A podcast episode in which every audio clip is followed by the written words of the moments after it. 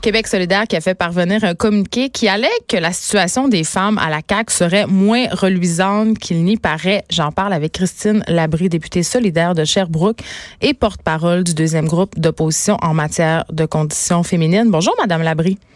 Bonjour. Écoutez, euh, bon, j'ai lu ça évidemment attentivement. Euh, plongeons-nous directement parce que quand même, François Legault avait promis la parité dans son conseil et des ministres, c'est chose faite. Mais un an plus tard, euh, vous vous êtes demandé quelle place occupent les femmes dans son gouvernement. Oui, exactement. On a voulu voir si le fait que ce gouvernement-là était paritaire dans son nombre d'élus, du moins en zone paritaire, le fait qu'il y ait eu un cabinet paritaire qui a été formé, est-ce que ça fait vraiment une différence? Est-ce que les femmes prennent plus de place à l'Assemblée nationale. Malheureusement, euh, nos données montrent que pas tellement. Dans le choix d'attribution des dossiers, il semble que le, le, premier ministre a préféré donner ces dossiers majeurs sur lesquels il comptait légiférer à des hommes. Il a confié beaucoup de ministères à des femmes pour lesquelles elles ont rarement euh, à intervenir sur la place publique, pour lesquelles elles n'ont pas eu à déposer de projet de loi. Il y a quand même un écart important. Ben c'est ça. Est-ce qu'on est encore dans cette sempiternelle dichotomie où on confie des ministères d'importance, par exemple l'économie, aux hommes, alors qu'on confie des ministères de moindre importance, en fait, qui, ont, qui sont moins prestigieux à des femmes? C'est ce que vous prétendez?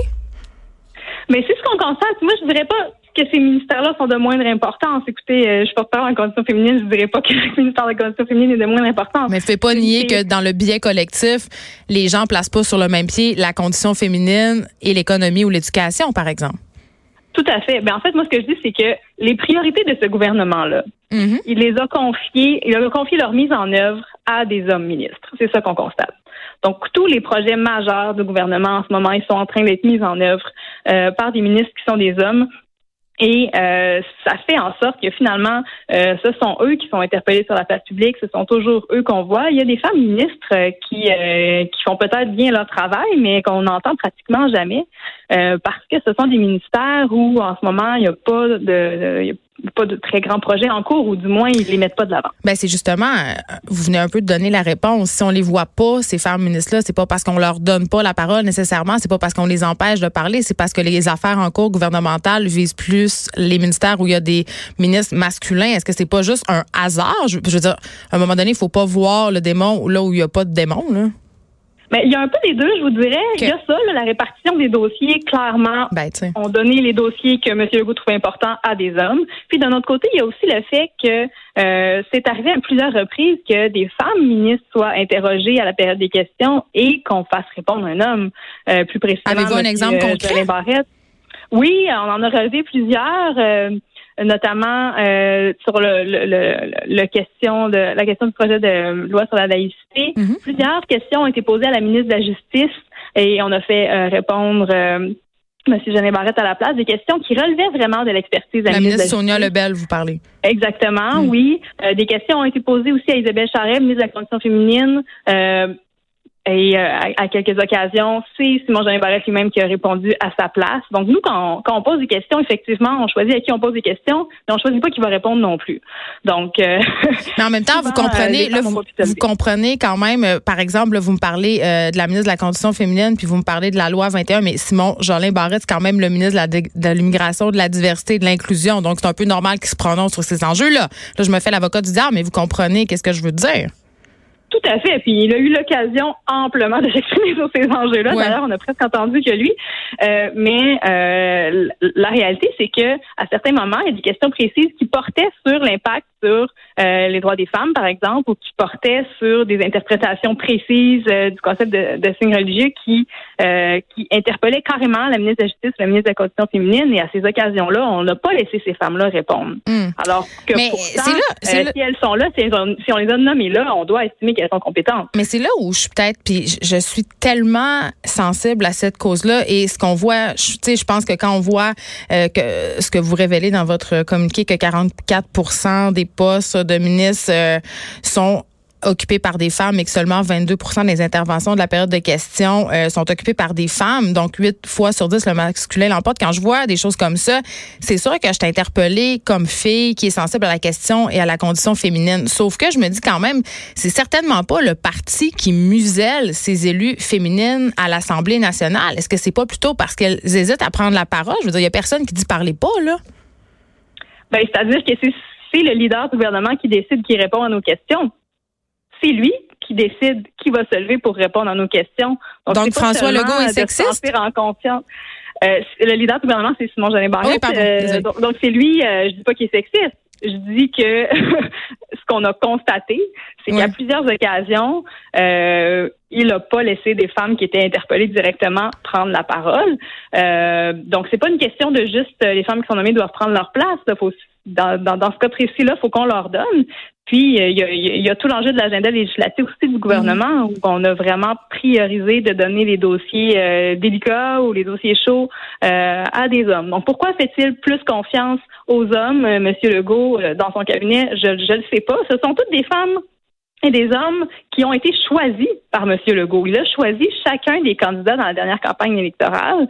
Euh, il n'y a pas une investiture, là. Donc, normalement, toutes ces personnes-là devraient avoir la confiance. Et, et, là, évidemment, vous sortez pour dénoncer, si on veut, la politique euh, de la CAQ concernant la condition féminine. Mais vous, au sein de votre parti, comment ça se passe? Nous, on est paritaire euh, très exactement, donc cinq hommes, cinq femmes. On a regardé les données de tous les partis. Euh, ce qu'on a constaté, c'est que de notre côté, c'est, amplement euh, par rapport. Ce qu'on a regardé, c'est seulement la période des questions. Parce que comment ça marche? Parce que tu sais, je comprends. vous avez fait une enquête et tout ça, mais la méthodologie, c'était quoi? Parce qu'on peut faire dire n'importe quoi à des études. Là, je suis bien placée pour le savoir. On parle d'études chaque jour dans les médias. Comment vous y êtes pris? Nous, ce qu'on a compté, c'est les interventions en période des questions. Donc, il n'y a pas question de nombre de mots prononcés, par exemple. C'est le nombre de fois qu'un ministre euh, qu'une personne s'est levée pendant la période des questions. Donc, du côté de Québec solidaire, du Parti libéral, on est dans la parité. Euh, au Parti québécois, c'est sûr que eux-mêmes ne sont pas paritaires en ce moment là, dans leur euh, dans leur caucus, donc on ne peut pas s'attendre nécessairement à ce qu'ils le soient au niveau de leur intervention. Ça se peut pas statistiquement. Euh, non, ben en tout cas, c'est beaucoup plus difficile. Là. Mm-hmm. Sauf qu'au niveau de la CAQ, ils sont paritaires et ils ont même un cabinet paritaire. Donc, on se serait attendu à ce que ce soit quand même plus près de la parité au niveau des interventions.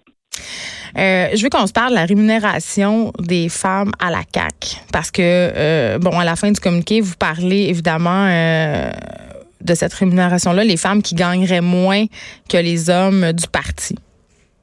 Oui, ben c'est des données qui ont été révélées ça la semaine dernière.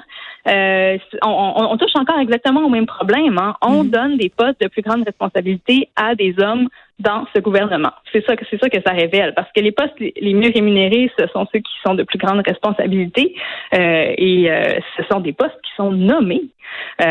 donc, quelqu'un qui désigne des gens à ces postes-là et les choix qui ont été faits, c'est plus souvent des hommes pour ces dossiers-là mais ça reflète quand même aussi euh, les inégalités dans la société en général. C'est pas seulement la CAC, c'est la société au complet. Le, problème de la rémunération entre les hommes et les femmes, c'est presque dans tous les secteurs. Tout à fait. je suis pas en train de dire que c'est seulement à la CAQ dans notre société qu'il y a un problème en ce moment par rapport à ça, du tout. Par contre, on a un gouvernement qui se vantait quand même pas mal d'avoir atteint la parité. Euh, quand on gratte un petit peu le vernis, mais ce qu'on constate, c'est qu'il y a une il y a, une illusion de parité ici. Là. On est dit oui, oui, on est féministe, on a, on a un, cabinet paritaire. La parité, c'est le nombre théoriquement, Madame Labrie. Donc ils l'ont atteint. Ils l'ont atteint. oui, oui, ben oui, ben oui, c'est ça. Ils ont atteint la surface. Ça, on n'y pas. On fait le décompte du nombre de personnes. Ils ont atteint la surface. Mais après ça, euh, les dossiers qu'on confie à ces personnes-là, elles se retrouvent minorisées finalement si leur, leur, leur travail euh, semble euh, avoir moins d'importance aux yeux du gouvernement. après ça, c'est extrêmement dommage parce que la parité, ce que c'est supposé apporter, c'est finalement une présence paritaire des hommes et des femmes.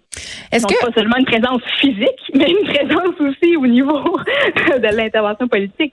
Je, profite euh, de votre statut de porte-parole euh, en matière de conditions féminines. Euh, on sort un peu de votre bon votre communiqué de presse là. J'ai envie de vous demander, en tant que politicienne active, est-ce que vous trouvez que les choses sont en train de changer en politique Là, je pense entre autres au niveau fédéral à Geneviève Guilbeault, on voit une femme qui est forte. est-ce que les politiciens, parce qu'elle est quand même vice-première ministre, je veux dire, les femmes ont quand même plus de responsabilités ou trouvez-vous que les choses sont en train d'évoluer ou on reste encore quand même dans le bon vieux boys club? Bien, certainement, les choses sont en train d'évoluer. Le fait qu'on soit paritaire à l'Assemblée nationale en ce moment, là, tout parti confondu, est un excellent signal dans ce sens-là. Mais euh, c'est un train qui est en marche.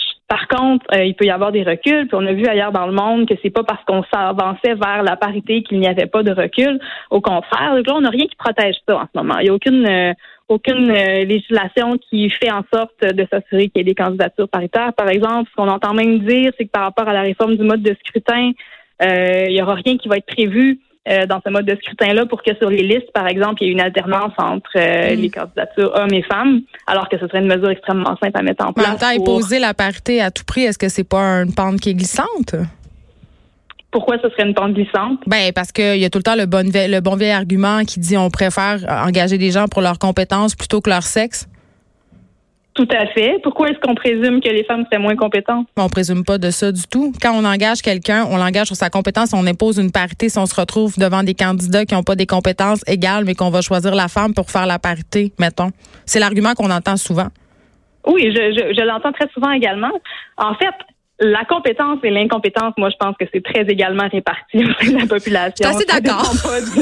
Ça dépend pas du fait qu'on soit un homme ou une femme.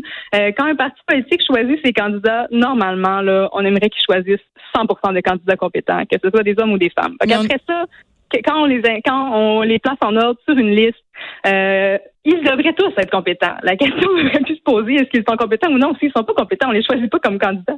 Euh, on a euh, tous des biais. On, a tous des biais inconscients. Puis je pense que ce que vous souhaiteriez avec la parité ou une loi qui touche à la parité, c'est peut-être de les évacuer ces biais-là de façon législative. Si je comprends bien, en matière de parité, il faudrait que les bottines suivent les babines. C'est ce que je comprends. Du moins au niveau de la CAQ. Oui, parce que là, on se contente. Euh, oui, parce que là, on se contente de dire, regardez, on prend la photo là des hmm. députés de l'Assemblée nationale. Puis oui, il y a presque autant d'hommes que de femmes mais euh, est-ce qu'elle est-ce qu'elle est-ce qu'on les laisse prendre leur place? Hmm. Est-ce qu'on les laisse prendre leur place? Ça, c'est, c'est pas seulement d'avoir une place sur une chaise. Je serais curieuse d'avoir la... une place dans, dans, dans, la prise de décision. La prise de parole. Je serais curieuse d'avoir euh, l'avis de Simon Jolin Barrette là-dessus, puis peut-être d'une, d'une ministre euh, peut-être euh, qui pourrait venir euh, défendre son point quant à la parité. Merci, Madame Christine Labrie. Je rappelle que vous êtes députée solidaire de Sherbrooke et porte-parole du deuxième groupe d'opposition en matière de conditions féminines. De 13 à 15. Les effrontés.